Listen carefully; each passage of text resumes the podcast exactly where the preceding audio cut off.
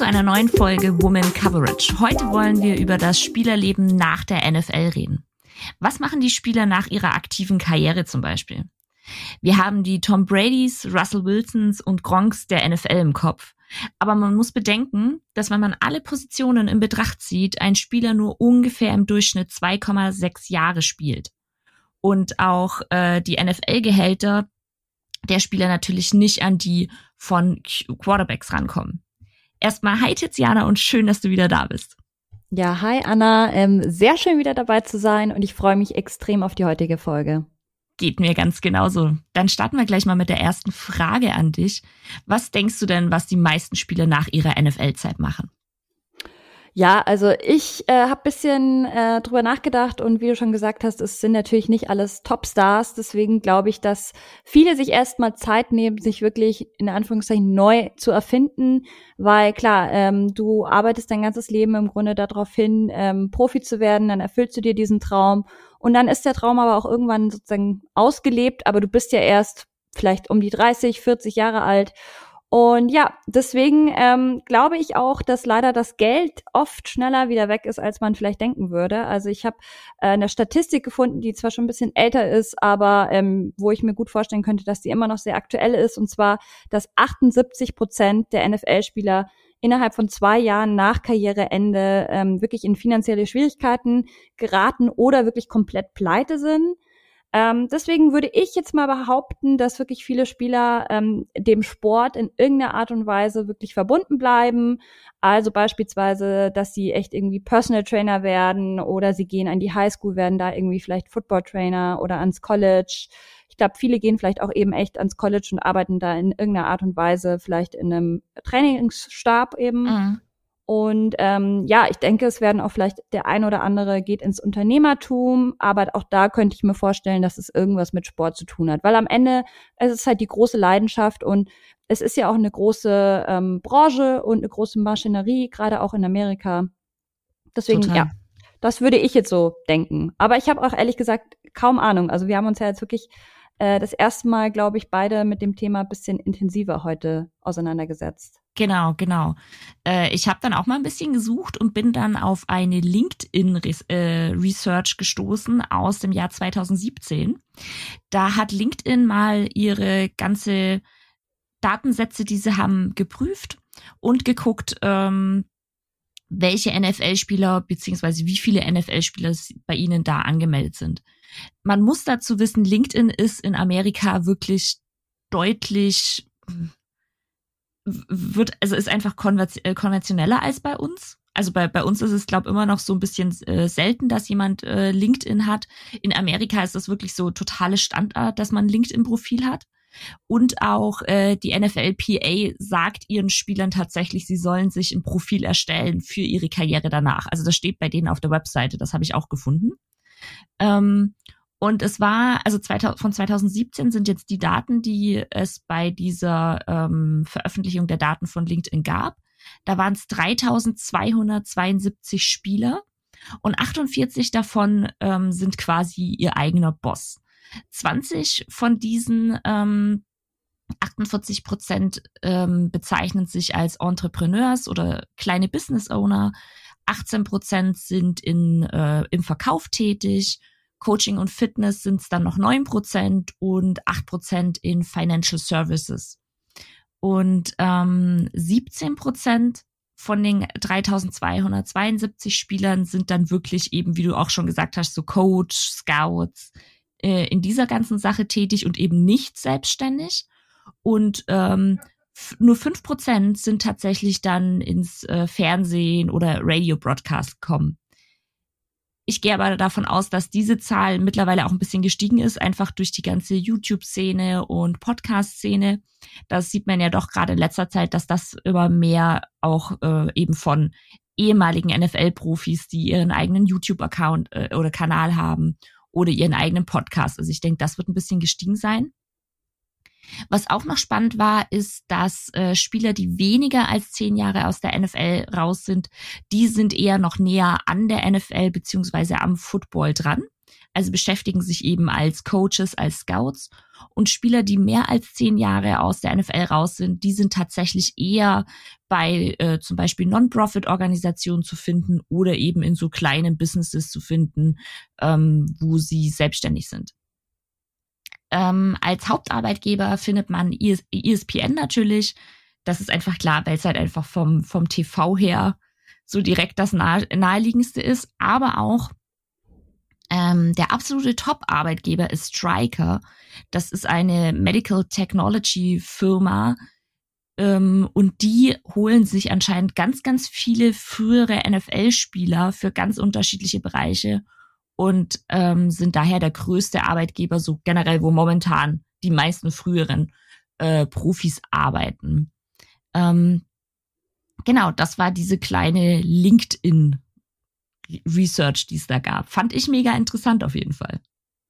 Ja, finde ich auch total spannend. Ähm, und auch dieses Striker Medical Technology sagt mir jetzt persönlich ehrlich gesagt gar nichts. Ähm, aber scheint ja dann wirklich von denen ähm, irgendwie, was heißt eine Masche, aber halt sozusagen ähm, hat System, dass sie sich mhm. ja wirklich dann ähm, NFL-Spieler holen.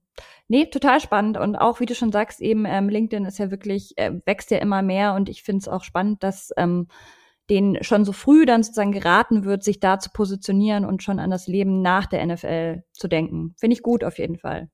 Ja, ich auch. Also das äh, sieht, hat man da auf jeden Fall auch gesehen. Ähm, fand ich, wie gesagt, auch super spannend. Ähm, Tiziana, denkst du denn, dass es ein Vorteil ist für die NFL-Spieler, einfach weil sie halt, also zu 99 Prozent in die NFL äh, nur kommen, wenn sie davor ein College abgeschlossen hat? Also, dass es ein Vorteil ist im Gegensatz zu anderen Sportarten? Ich finde schon, dass das ein klarer Vorteil ist, weil ähm, man merkt ja, es gibt beispielsweise im Fußball, also in Deutschland bist du natürlich oft dann trotzdem noch, hast Abi oder einen Realschulabschluss, ähm, bist vielleicht in einem Sportinternat oder so, aber geh mal irgendwie in Länder, ähm, die deutlich ärmer sind, wie beispielsweise Brasilien oder so. Ähm, da haben ja die Spieler oft echt nach der Karriere wirklich sozusagen ganze ihre eigene Familie sozusagen komplett zu äh, stemmen und zu finanzieren und ähm, haben ja dann oft auch eben keine so eine ähm, Ausbildung überhaupt genossen, ähm, haben vielleicht mit, weiß ich nicht, 14, 15 sind aus der Schule raus und sind dann nach Europa oder äh, wohin auch immer. Aber ähm, deswegen finde ich das schon auf jeden Fall ein Vorteil in der NFL, dass du eben nur mit College-Abschluss überhaupt ähm, ja zum Draft kommst und so hast du eben halt auch die Möglichkeit, danach vielleicht sogar noch einen akademischen Weg zu gehen, dass du sagst, du machst eben noch ähm, ein Masterstudium dran oder ähm, ich weiß nicht, in Amerika das ganze College-System ist ja eh anders als bei uns, aber du kannst auf jeden Fall wahrscheinlich noch weiterführend irgendwie ähm, eine Ausbildung draufsetzen und kannst halt eben auch ähm, mit der Ausbildung, die du schon hast, ja auch ähm, eine normale Anstellung wie beispielsweise, weiß ich nicht, in der Bank oder sowas ähm, bekommen und stehst nicht ohne alles da. Ja, genau, das, das sehe ich halt gen ganz genauso, dass es irgendwie ähm, einfach so ein bisschen Absicherung zumindest noch gibt für die Spieler, dass sie halt wirklich nicht einfach direkt dastehen nach der NFL und so gar nichts mehr äh, machen können. Ähm, aber natürlich auch, es kommt natürlich auch immer drauf an, wie sehr haben sie sich da wirklich angestrengt, weil man hört es ja immer, immer mal wieder, wenn man so Artikel liest, dass halt ähm, also klar sollen die eigentlich gute Noten erreichen in ihrer Schulzeit, aber dass da halt immer so ein bisschen getrickst wird. Ähm, ja, und man muss natürlich auch sagen, ja. dass nicht jeder jetzt auf ein Elite-College geht, sondern viele mhm. machen ja echt, ähm, es gerade die Unis oder Colleges, wo die richtig gut sind im, im Football, sind ja nicht unbedingt akademisch die besten das, das stimmt halt auch. Und ähm, ich glaube, es ist schon ein bisschen, also man hat jetzt gerade während Corona, finde ich, gemerkt, also dass manche eben gesagt haben, hey, ich habe hier irgendeinen medizinischen Abschluss, ich setze die Saison aus. Das waren ja die, die wenigsten quasi, die sich auf ihren Abschluss da so berufen konnten und eben gesagt haben, hey, ich habe hier irgendwas, was jetzt ähm, ein Nicht-NFL-Beruf ist, auf den ich mich jetzt gerade mal zurückziehe, um zum Beispiel während der Pandemie zu helfen.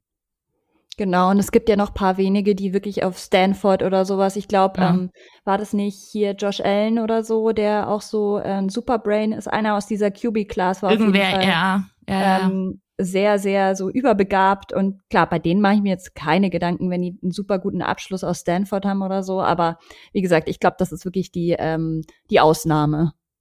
Total, total. Und vor allem, äh, wie du schon gesagt hast, das ganze College-System ist ja auch in Amerika ein bisschen anders. Ähm, und ich, also ich glaube, selbst in Deutschland jetzt angenommen, du hast einen College-Abschluss oder irgendeinen Uni-Abschluss und bist dann aber erst mal ein paar Jahre raus, dann werden dir ja auch nicht die Jobs nachgeworfen, so gesehen.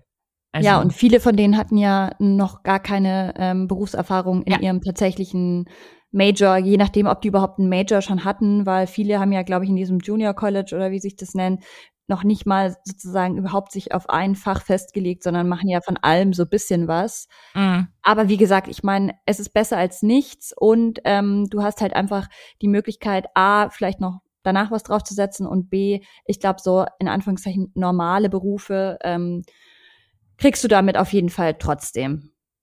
Ja, ja, das, das stimmt auf jeden Fall. Das stimmt auf jeden Fall. Ähm, jetzt habe ich ja vorhin in der Einleitung schon so äh, Tom Brady, Russell Wilson und Co. erwähnt. Denkst du denn, dass nur bekannte, also wirklich medial bekannte Spieler gut unterstützt werden nach ihrer Karriere oder denkst du, dass da alle Spieler die gleiche Chance haben?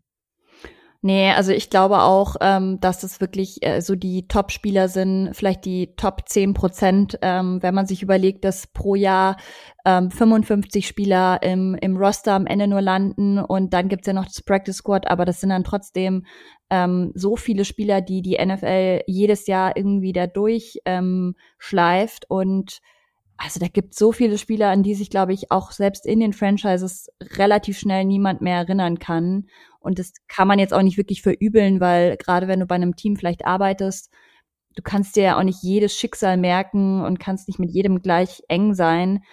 Deswegen glaube ich wirklich, ähm, dass da leider echt, also ich finde, das sieht man auch immer ganz gut bei Hard Knocks, ähm, bei den Spielern, die vielleicht echt immer so rumgereicht werden auch ähm, von einem Team zum nächsten dass in einem Jahr schaffen sie es dann mal ins Practice Squad, im, im nächsten wieder nicht und sind komplett auf sich selbst gestellt und von dem her ähm, viele kämpfen da ja auch wirklich ums, ums Überleben in Anführungszeichen, also wirklich über, um überhaupt irgendwie ein Dach über dem Kopf zu haben. Ähm, und ja, deswegen glaube ich nicht, dass jeder von denen irgendwie danach unterstützt wird. Ja, ja, sehe ich genauso. Ähm, ich bin da jetzt mal ein bisschen auf der NFL-PA-Seite, also der Player Association unterwegs gewesen und ähm, habe da mal ein bisschen geguckt, was denn da so für Sachen zu finden sind. Also ein paar Grunddaten davor noch. Ähm, wie vorhin schon gesagt, im Durchschnitt dauert eine NFL-Karriere 2,6 Jahre ungefähr. Das schwankt immer ein bisschen. Ähm, momentan befinden wir uns in einer Phase, wo die Karrieren ein bisschen länger sind. Ähm, wir sind momentan, glaube ich, bei drei bis vier Jahren. Aber wie gesagt, das schwankt immer so. Finde ich ähm, übrigens extrem wenig. Total. Voll. Oder? Voll. Also ja. man denkt doch immer so ähm, mindestens zehn Jahre oder so, aber. Ja.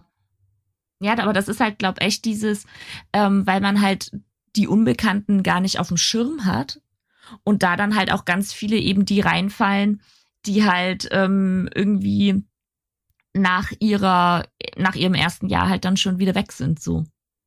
Ja, ja, klar.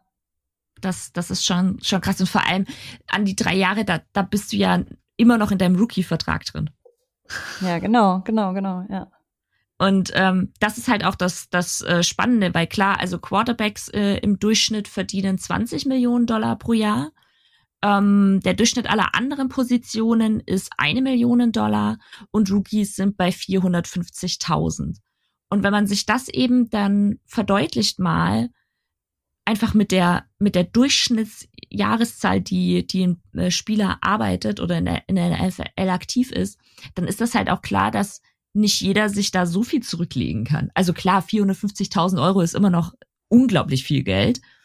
Ähm, aber die äh, gibt ja dann wirklich viele Spieler oder gerade Rookies, die das eben an ihre Eltern zurückgeben oder sonst irgendwie weiterverteilen. Ja, voll. Und man muss sich ja dann eben auch überlegen, ähm, was für ein Lebensstil dann oft ja auch haben. Ähm, da sind 450.000, gerade wenn du versuchst, da vielleicht auch als Rookie mit deinen Teamkollegen irgendwie mitzuhalten, die halt einfach 20 Millionen vielleicht im Jahr haben. Fette Karre, keine Ahnung, Riesenhaus, die leben ja auch alle in fetten Villen. Ähm, dann, wie du schon gesagt hast, die Familien, die da oft noch dranhängen ähm, dann, keine Ahnung, äh, Urlaube, Essen gehen, ähm, teuren Schmuck sehe ich auch sehr oft in der NFL, ja. ähm, fette Brillis irgendwo, also von dem her, da ist es dann gar nicht mehr so viel. Ja, ja, das stimmt halt echt. Ähm, genau, und die NFLPA, die hat auf ihrer Seite quasi so aufgeführt, wie sie ihre Spieler äh, unterstützt. Ähm, gibt da einmal die äh, ganz normalen Versicherungen. Die sind aber natürlich nur für aktive Spieler. Das heißt, sobald man retired ist, äh, entweder freiwillig oder unfreiwillig, ähm, gibt's das für einen selber nicht mehr. Dann gibt's noch den HRA-Plan. Das ist auch quasi was, was nach der Insurance greift, äh, ist aber eben auch nur für aktive Spieler. Und ähm, dann gibt's noch den 401k Savings Plan. Der ist für aktive Spieler, kommt aber, wenn du dann nie, ein nicht mehr aktiver Spieler bist, dir zugute. Und zwar, ähm, es gibt eben auch Retirement Plans von der NFLPA, ähm, wo dann die NFL mitzahlt. Da ist aber deutlich, dass die NFL deutlich, deutlich weniger Geld zahlt als zum Beispiel die NBA an ihre Spieler. Wenn du ähm, drei Saisons gespielt hast, dann kommst du auf eine jährliche Pension von 21.360 Dollar. Das steigt dann quasi mit jeder ähm, Saison, die du spielst, kriegst du da mehr Geld. Ähm, und die NFL rechnet quasi mit Spielern, dass sie zehn Jahre spielen im Durchschnitt. Dadurch würdest du dann deutlich mehr Geld bekommen. Und dieser 401k Savings Plan, da legt dann quasi die NFLPA für die Spieler dieses Geld an, was ihnen zusteht nach ihrem Retirement. Und ähm, die NFL zahlt dann quasi 50 Prozent von dem, was der Spieler anliegt, zahlt die NFL noch mit drauf. Das heißt, man kann so das Geld, was einem selber zusteht, einfach durch den ganz normalen Retirement Plan, ähm, wird dadurch verdoppelt. Das gibt's so in anderen Ligen nicht wie bei der NBA, aber eben ähm, kommt dann halt auch drauf an, wie, wie laufen die Aktien, in was wird das angelegt. Also man hat halt deutlich, deutlich weniger Absicherung als in anderen Sportarten. Ähm, an den Retirement Plan, an das Geld, was einem zusteht, kommt man dann aber tatsächlich nicht direkt nachdem man retired hat, sondern erst zwischen ähm, dem Alter von 45 und 65 Jahren. Das hat unterschiedliche, ähm, also unterschiedliche Einflüsse dann, wann man da rankommt. Genauer steht da auf der NFLPA-Seite tatsächlich nichts dazu, nur eben diese Zeitspanne. Das heißt aber ja auch, dass du eben die Zeit, also angenommen, man spielt halt wirklich nur drei Jahre, äh, du bist dann, weiß ich nicht, 25, 26 ähm, und, und dann musst du aber noch überbrücken bis 65 im dümmsten Fall. Das ist halt schon sehr, sehr krass, muss ich sagen. Und was mich auch interessieren würde, weißt du oder stand es da, ähm, wie ähm, lange sozusagen dann diese Rente, diese 20.000, ähm, ich schätze mal, das ist Jahr pro Jahr, oder? Genau, das ist pro Jahr, ja. Genau. Wie lange wird es dann gezahlt? Also wird ähm, es dann, da bis du stirbst oder? Genau, also da kann man sich dann tatsächlich entscheiden, ähm, entweder, also ziemlich ähnlich wie so eine Lebensversicherung bei in, in mhm. Deutschland kann man sich das vorstellen. Also du kannst entscheiden, äh, du willst das monatlich ausgezahlt haben, bis du stirbst, oder eine Einmalzahlung. Ah, ja. Also da, da kannst du dann dazwischen entscheiden. Aber äh, man muss halt einfach sagen, also 21.000 ist halt nicht viel jährlich. Ich, ich genau, ich habe das gerade mal runtergerechnet auf einen Monat. Das wären so knapp 1700 ähm, ja. Dollar. Ja. Und man muss sagen, ähm, für amerikanische Verhältnisse ist es nicht viel. Genau, genau. Also das ist halt, das ist halt wirklich, wirklich krass. Ähm, das, ja. Und ist das aber auf ähm, freiwilliger Basis? Also müssen Spieler äh, das abschließen und einzahlen oder ist es ähm, komplett auf freiwilliger Basis? Ähm, du meinst diesen Savings Plan? Genau. Der ist komplett auf freiwilliger Basis tatsächlich. Okay, und dann ist nämlich die Frage, wie viele von denen machen das tatsächlich? Genau, genau. Also das, äh, du, du kannst dann quasi halt wirklich sagen, so ja, dass mein Geld soll da eingesetzt werden. Aber halt, also die NFL äh, PA wirbt da schon sehr dafür, hatte ich jetzt das Gefühl, auch auf ihrer quasi öffentlichen Seite, was ich jetzt einsehen konnte. Aber du weißt ja auch nicht, was die Spieler dann halt einfach machen. Also, das. Genau, und oft ist es ja schon so, dass das schnelle Geld halt einfach winkt so. Also man, ja. das lockt natürlich mehr, wenn man sagt, oh, ich müsste mir jetzt irgendwie von meinem aktuellen Gehalt ähm, irgendwie Geld äh, abzwacken. Ja. Ähm, oder genau, ich denke jetzt an meine Zukunft, wenn ich irgendwie 45 oder 65 bin. Ich glaube, viele denken da nicht so weit, ohne jetzt irgendwem äh, zu nahe zu treten zu wollen. Aber Ja, total. Man sieht, also man sieht ja, das ist ja das Gute in Deutschland so ein bisschen, dass du als Festangestellter halt einfach das automatisch in deine Rentenversicherung geht und du da gar nicht groß ähm, ja drüber sprechen kannst. Ähm, mhm.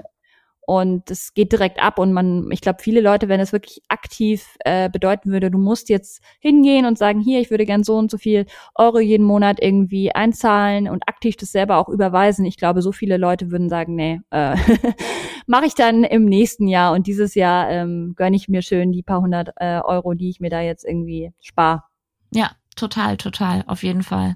Also das ist halt, wie gesagt, und, und es ist halt auch krass. Ähm, ich habe dann da einen Artikel eben gefunden, der so ähm, Football, Baseball, Basketball und noch irgendeine Sportart verglichen hat. Und wo halt ganz, ganz deutlich war, dass die NFL so an, an diesem Grund, ähm, an der Grundrente halt wirklich am wenigsten zahlt. Und das finde ich halt so absurd irgendwie. Also Klar, die NBA ist jetzt auch nicht klein, ähm, aber dass die NFL da so krass dahinter hängt irgendwie, das, das find, fand ich halt schon schräg zu sehen.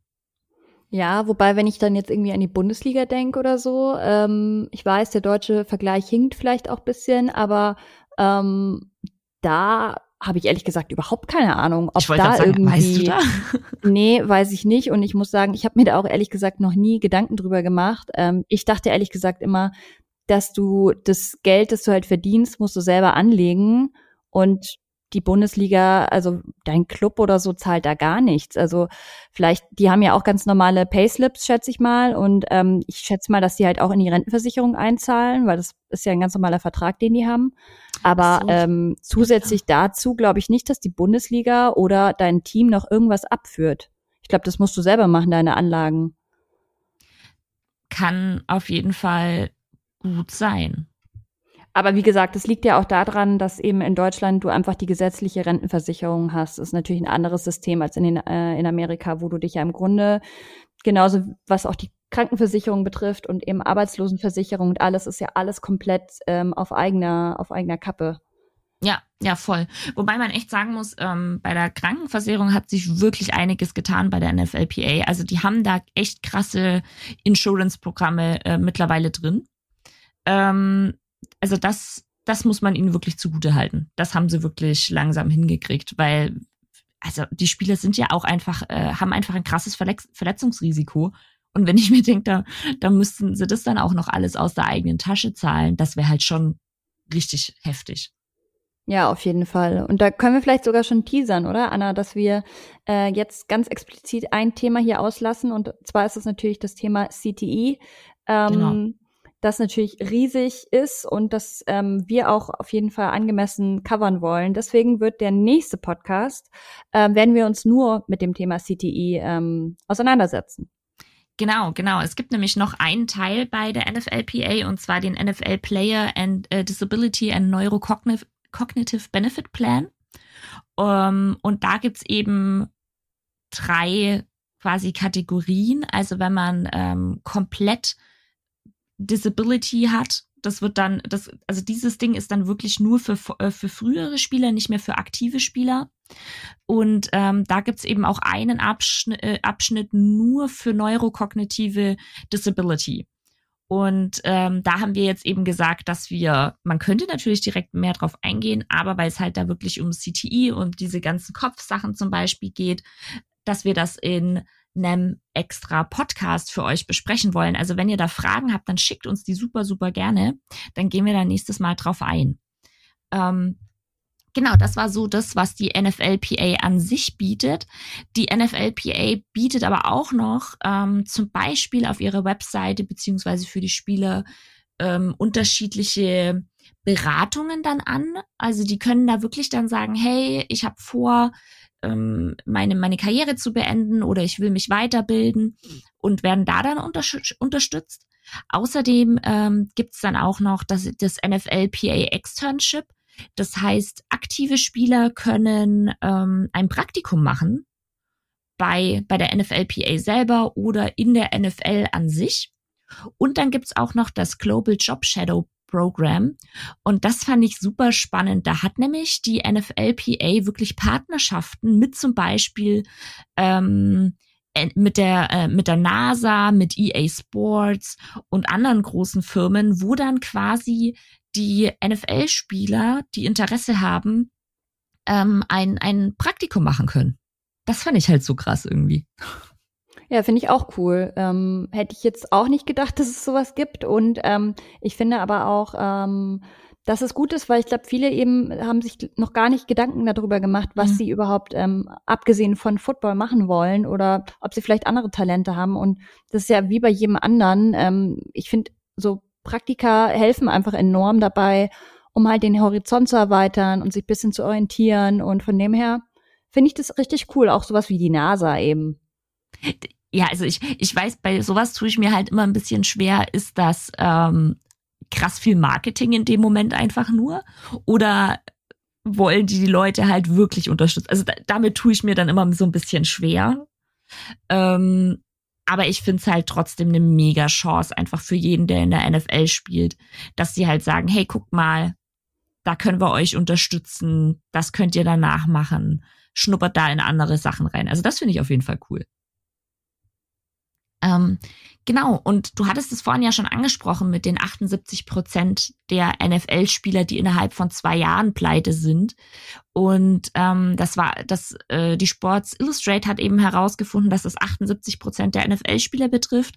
Nach zwei Jahren ähm, im Vergleich dazu 60 Prozent der NBA-Spieler teilen das gleiche oder ähnliches Schicksal nach fünf Jahren.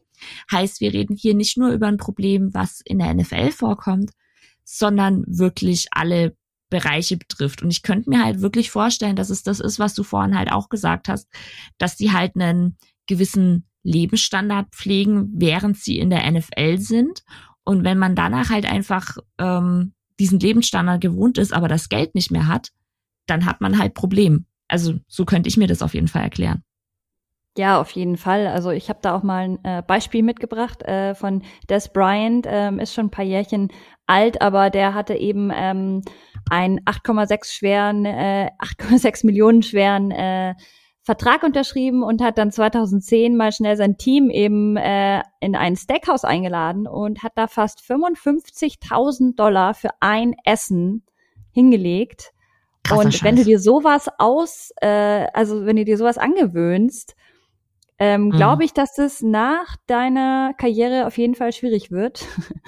ähm, es gibt auch äh, einen witzigen Fall von Travis Henry, von einem ehemaligen Running Back, der ähm, ja zehn äh, Frauen hatte mit elf Kindern, also nicht verheiratet, aber er hatte elf Kinder mit zehn verschiedenen Frauen. Und ähm, bei dem war es zum Beispiel auch so, dass seine monatlichen Alimente ähm, sich auf 17.000 Dollar be äh, berufen haben. Wow. Und es, ja, und es war dann einfach so, dass er einfach äh, irgendwann halb pleite war und er konnte die dann auch nicht mehr zahlen, logischerweise. Mhm. Ähm, ja, äh, und genau, es ist eben auch oft so, dass ähm, Spieler dann auch Insolvenz anmelden müssen. Ähm, es gibt eben zum Beispiel auch einen ehemaligen Quarterback, ähm, Bernie Kosar, der ähm, ja Millionen gemacht hat und scheinbar auch immer wirklich alle Rechnungen für seine Familie gezahlt haben und ja, er meinte dann eben, sobald er in Insolvenz war, äh, hat sich das erledigt und das war das Beste, was ihm passieren konnte, ähm, weil seitdem seine Familie auf eigenen Beinen steht und jeder sein eigenes Geld verdient und er nicht mehr gemolken wird im Grunde. Ja, aber ich, ich glaube, das ist halt auch wirklich ein krasser Druck, vor allem wenn man sich halt so den Ablauf ansieht. Die, die sind im College, verdienen gar nichts, bis jetzt dann wahrscheinlich ein bisschen mehr, weil sie mit ihrem Namen Geld verdienen dürfen und ähm, kriegen dann einen Rookie-Vertrag und danach vielleicht, weil der Rookie-Vertrag ist ja schon deutlich mehr, als äh, der Durchschnittsamerikaner jetzt so verdient. Und dann kommt aber vielleicht das große Geld, wenn du zum Beispiel wirklich äh, ein, ein Russell Wilson oder anderer Quarterback bist oder sonst irgendwie halt dich, äh, dir den Vertrag verdient hast. Und ich kann mir schon vorstellen, dass das gerade in einer Familie, wenn du aus einer Familie kommst, wo ähm, nicht das große Geld vorhanden ist, dass dass man da so einen Druck verspürt, die anderen zu unterstützen, jetzt auch seine, den größeren Raum seiner Familie? Also das kann ich mir auf jeden Fall vorstellen.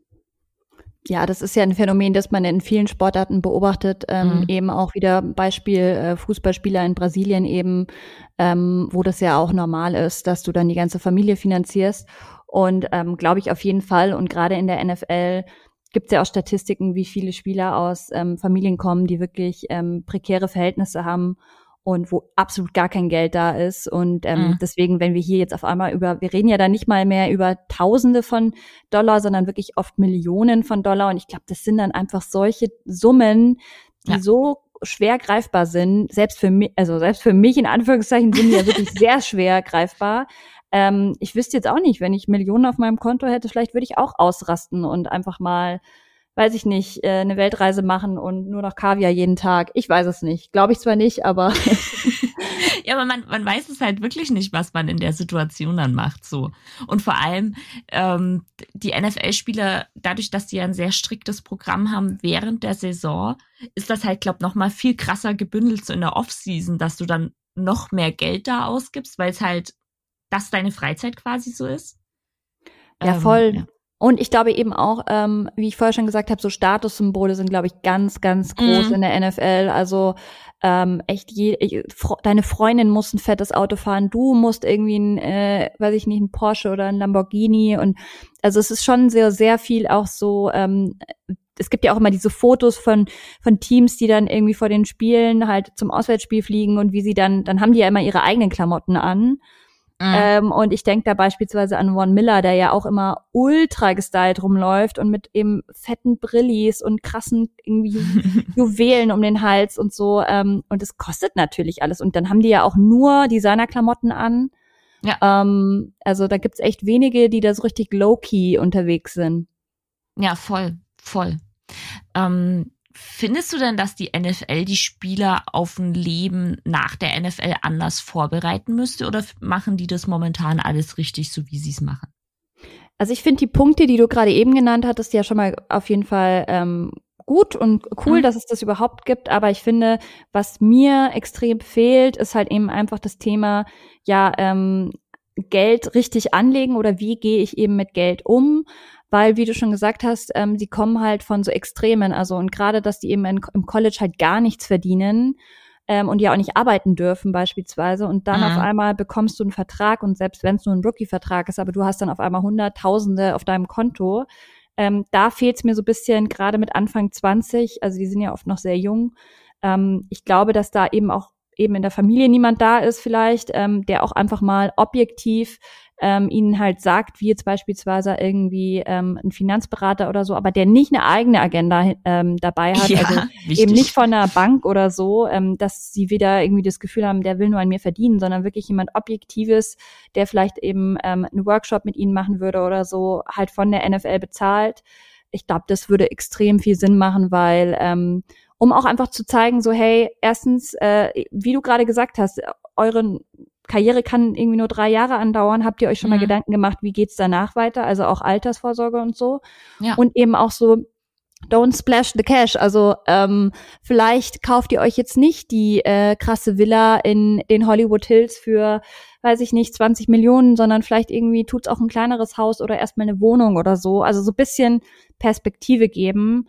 Äh, ich glaube, da, das würde extrem helfen. Ähm, ja, und ich glaube, es würde auch helfen, wenn es von der offiziellen Seite kommen würde, dass es eben auch nicht so belächelt wird oder dass man sich eben denkt, oh Gott, der will ja eh nur mir das Geld aus der Tasche ziehen.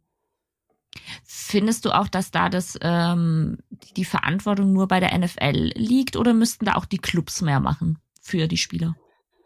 Das ist immer schwer zu sagen, weil ähm, ich finde in der NFL, die kümmert sich eh schon um extrem viel, aber am Ende, ähm, ja, ich finde, es könnten auch die Clubs machen, aber dann ist wieder die Frage, dann müssen sich die Clubs ja alle einzeln irgendwie organisieren. Vielleicht wäre es schlauer, wenn man das halt auch einfach ähm, ja über die NFL regelt und sagt ähm, eben einmal pro Saison ähm, bekommt jeder Spieler diesen diesen Workshop oder so ist jetzt nur ein Beispiel, aber ähm, ja, ja, ja genau sowas, also dass es halt auch überall gleich ist und nicht, dass der eine Club, der ein, äh, das eine Team macht es dann wieder viel intensiver als das andere, dann ist es ja im Grunde auch wieder ein bisschen unfair. Ja, das stimmt, das stimmt. Jetzt hast du ja schon ein paar äh, Beispiele angesprochen mit Des Bryant und Travis Henry. Ähm, findest du es denn ein generelles Problem, dass die Spieler, also die manche Spieler so krass viel Geld verdienen während ihrer aktiven Karriere? Also ich finde jetzt nicht unbedingt das Problem, dass sie eben so viel verdienen, weil es ist oft auch, finde ich, ähm, gerechtfertigt, wenn man sich anguckt, ähm, wie lange sie halt brauchen, um überhaupt ähm, an diesen Punkt zu kommen. ähm, und was sie ja schlussendlich auch leisten.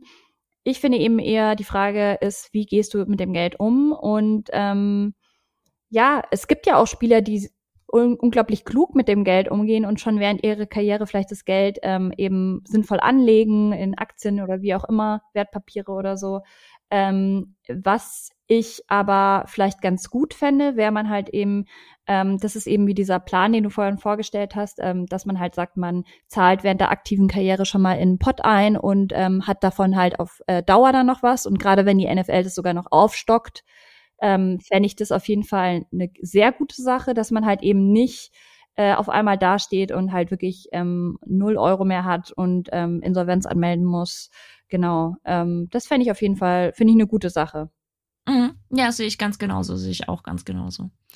Ähm, jetzt haben wir ja wirklich ganz, ganz viel über Zahlen und generelle Retirement. Du hast ein paar Beispiele noch ähm, eingebaut, gesprochen. Aber magst du noch uns ein paar Beispiele nennen von wirklich früheren aktiven Spielern, was die jetzt so machen?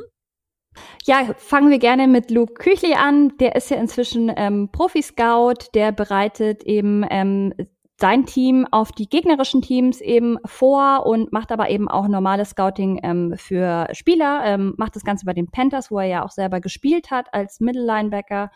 Und ähm, ja, evaluiert eben auch und beurteilt eben Spieler, ähm, ob sie in das Schema der Panthers passen. Das würde ich sagen, ist natürlich eine ähm, perfekte Aufgabe für ihn, ähm, weil er ja eben bei den Panthers auch selber gespielt hat. Er kennt die Franchise und ähm, das liegt natürlich nahe, dass du irgendwie ins Scouting gehst. Dann haben wir noch jemanden, ähm, den glaube ich fast alle kennen, und zwar ist es Tony Romo. Ähm, der war ja äh, lange Zeit QB bei den Cowboys und hat da auch wirklich sehr, sehr viel verdient. Also ähm, man schätzt, dass er circa 127 Millionen ähm, Dollar äh, in dieser Zeit verdient hat und ähm, ist aber inzwischen äh, wirklich fast erfolgreicher als ähm, TV-Analyst oder Kommentator, wie man es nennen will. Ähm, er wurde jetzt kürzlich der äh, Highest Paid Analyst in der NFL History. Also er hat jetzt einen Zehn-Jahres-Vertrag bei CBS abgeschlossen, äh, verdient circa 17 bis 18 Millionen pro Jahr. Das heißt, ähm, das ist einfach ein äh, Vertragsvolumen von fast ja 180 Millionen Dollar, was echt enorm ist. Ähm, Habe ich noch nie gehört solche Zahlen bei jemandem, der im TV arbeitet. Also ist echt extrem. Ähm, und nebenbei ist er aber auch noch das Gesicht von vielen ähm, Marken, unter anderem Under Armour, Pizza Hut oder eben auch Corona. Und ähm, ja, ich glaube, sein großer Vorteil war einfach, dass er wirklich kurz nachdem er aufgehört hat, er hat 2016 seine aktive Karriere beendet und hat dann gleich 2017 mit seiner ähm, ja, Analyst-Karriere begonnen sozusagen und war da, glaube ich, noch sehr frisch. Ähm, hatte also sozusagen auch noch Top-Kontakte und ist einfach jemand, der, finde ich, ähm, ja, ich, also ich höre ihn sehr gerne zu. Er ist oft auch irgendwie witzig drauf, er ist locker, ähm, er macht das Ganze alles bisschen jünger. Also viele von den Kommentatoren, gerade in der NFL, sind ja auch extrem alt schon. Ähm, er ist tatsächlich erst 40, was mich auch überrascht hat, dass er noch so jung ist. Ja, und ich glaube einfach, er macht einen guten Job und ähm, freut mich auch, dass er sich da wirklich so eine zweite Karriere, also ich glaube, e, so enorm erfolgreich wie er, da gibt's wirklich nicht viele, die ja fast noch mal erfolgreicher in der zweiten Karriere sind wie in der Spielerkarriere sozusagen. Ja, total, total. Magst du Tony Romo? Äh, ich finde ihn schon sympathisch irgendwie, gibt manchmal aber auch äh, Situationen, die ich sehr cringe-worthy finde bei ihm, muss ich sagen. Also äh, es schwankt immer so irgendwie, wenn, wenn er Spiele kommentiert, finde ich bei mir. Ja, also ich glaube aber insgesamt ähm, ist er sehr beliebt, würde ich behaupten. Ja, das, das glaube ich auf jeden Fall auch, ja. Ja, und dann habe ich noch jemand mitgebracht, ähm, der natürlich mir sehr nah am Herzen ist, und zwar Peyton Manning. Er ist ja der ehemalige QB von den Broncos. Ähm, und genau, er hat schon in seiner aktiven Zeit, ähm, hat er äh, interessanterweise äh, über 30 ähm, Geschäfte oder Locations sozusagen von Papa John's, von der Pizza ähm, ja Kette sozusagen ähm, gekauft in der ähm, Denver Area, also wo er auch eben gespielt hat und er hat die aber 2018 ähm, wieder verkauft. Ich glaube auch auf jeden Fall nicht Minusgeschäft. Ich weiß nicht, ob es jetzt irgendwie ähm, für ihn so ein ähm, unglaublich gutes Geschäft war, weil er hat damals die ähm, ganzen Stores verkauft, weil ähm, sich die NFL und Papa John's sozusagen voneinander getrennt hatten und ähm, er dann, glaube ich, ähm, relativ kurze Zeit davor das erfahren hat und dann hat er die verkauft. Ähm, er ist aber witzigerweise immer noch Spokesperson für Papa John's und eben auch für andere Marken wie beispielsweise Nike, Gatorade, Mastercard oder auch Nationwide. Also ich sehe ihn immer sehr viel auch im TV, in irgendwelchen Commercials. Ähm, ist da auch irgendwie ganz witzig. Ich weiß auch, dass, ich überlege gerade, in welcher Show das war. Also er hat auf jeden Fall auch schon mal in der Serie, die ich, ich glaube, es war Modern Family, hat er auch mal mitgespielt Ja, und hat sich selbst ja. gespielt. Ja, war Ähm, Modern ich- Family. Genau, was ich sehr witzig fand, weil er ist ja so ein, ah, ich weiß nicht, er ist ja nicht so ein ähm, wortgewandter äh, Typ, also er ist ja schon so ein bisschen grummelig ähm, und auch nicht jemand, der jetzt irgendwie die ganze Zeit immer so Mr. Mr. Nice Guy, also jetzt nicht so ein Tom Brady, finde ich, so irgendwie, Ich, weiß ich nicht, ich, finde Pat Manning ist so eine spezielle Person irgendwie. Ja, ich finde halt irgendwie ähm, dieses sympathische Reden hat er, glaube nicht mit in die Wiege gelegt bekommen. Also ich glaube, er muss sich wirklich anstrengen, um sympathisch rüber zu. Also ich, ich kann mir vorstellen, dass der privat voll der nette Kerl ist, dass er aber einfach dieses krass große öffentliche Sprechen nicht so gut kann, weil so kam er mir immer in Interviews irgendwie vor. So äh, Ja. sehr geradlinig, Genau. sehr. so sehr sachlich auch. und- Ja, genau, genau, genau. Ja, ja. Nee, genau. Ähm, deswegen soll er übrigens auch, ähm, das CBS hatte ihm jetzt äh, anstatt von Tony Romo auch diesen Zehn-Jahres-Vertrag scheinbar angeboten gehabt ähm, als TV-Experte. Und er hat abgelehnt, äh, schon zum wiederholten Male, weil er eben sagt, er fühlt sich da einfach nicht wohl. Er will nicht wieder so ähm, krass im, im Mittelpunkt stehen. Und ähm, er sagt vielleicht irgendwann in der Zukunft, aber aktuell eben nicht. Und das finde ich auch absolut okay. Also er hat es ja auch einfach nicht nötig, muss man sagen. Ja. Ähm, genau, er hat jetzt nämlich auch eine eigene ähm, Produktionsfirma mit dem Namen, sehr witzig, Omaha äh, Productions ähm, gegründet. Und das ist jetzt so sein neues Baby. Ich glaube, Eli Manning ist da auch irgendwie involviert. Ähm, und er hat auch eine ähm, Dokumentationsreihe oder Serie mit ESPN eben, Peyton's Places. Und die ist auch recht erfolgreich und die produziert er jetzt eben mit seiner eigenen Firma. Und was ich auch noch rausfinden konnte, ist, dass er wohl sehr, sehr gerne ähm, eines Tages ein eigenes Team besitzen ähm, will. Er hat scheinbar sogar mal überlegt, ähm, sich mit einer Investitionsgruppe zu, sozusagen anzuschließen vor, ich glaube, es war vor zwei, drei Jahren, ähm, die die ähm, Panthers kaufen wollten. Das ist dann aber irgendwie gescheitert. Ähm, aber es ist wohl scheinbar ein, ein großes Ziel von ihm und ähm, ja, ich glaube, da brauchst du auf jeden Fall bisschen Cash, um irgendwann mal ein eigenes Team zu haben. Genau, und in seiner Freizeit, wie viele andere NFL-Spieler, spielt er sehr gerne Golf, unter anderem mit seinem Freund Tiger Woods. Ja, das ist doch auch mal ein, ein Hobby. Ja, vor allem auch interessant, äh, mit wem er so spielt. Also Ja, Das, das stimmt, das stimmt. Ähm, bei de- deiner Recherche, dass er ein eigenes Team will, war das klar, dass er ein NFL-Team will oder? ja, ich glaube, es stand da, ähm, nee, ich glaube, es war die Rede von einem NFL-Team. Okay, okay. Sehr cool, sehr cool. Danke dir dafür auf jeden Fall. Ja, sehr gerne. Ja, das war's wieder von Tiziana und von mir heute. Und wie wir vorhin schon angeteased haben, in unserer nächsten Folge werden wir dann genauer über CTI reden. Wenn ihr dazu also irgendwie Fragen habt oder eine Meinung dazu, dann schreibt uns die super, super gern ähm, über Twitter zum Beispiel, da einfach at Woman Coverage oder ähm, direkt selber Tiziana und mir schreiben über Twitter könnt ihr auch super gern. Die Handles findet ihr auch alle bei in unserem äh, Twitter-Account verlinkt auf jeden Fall. Genau.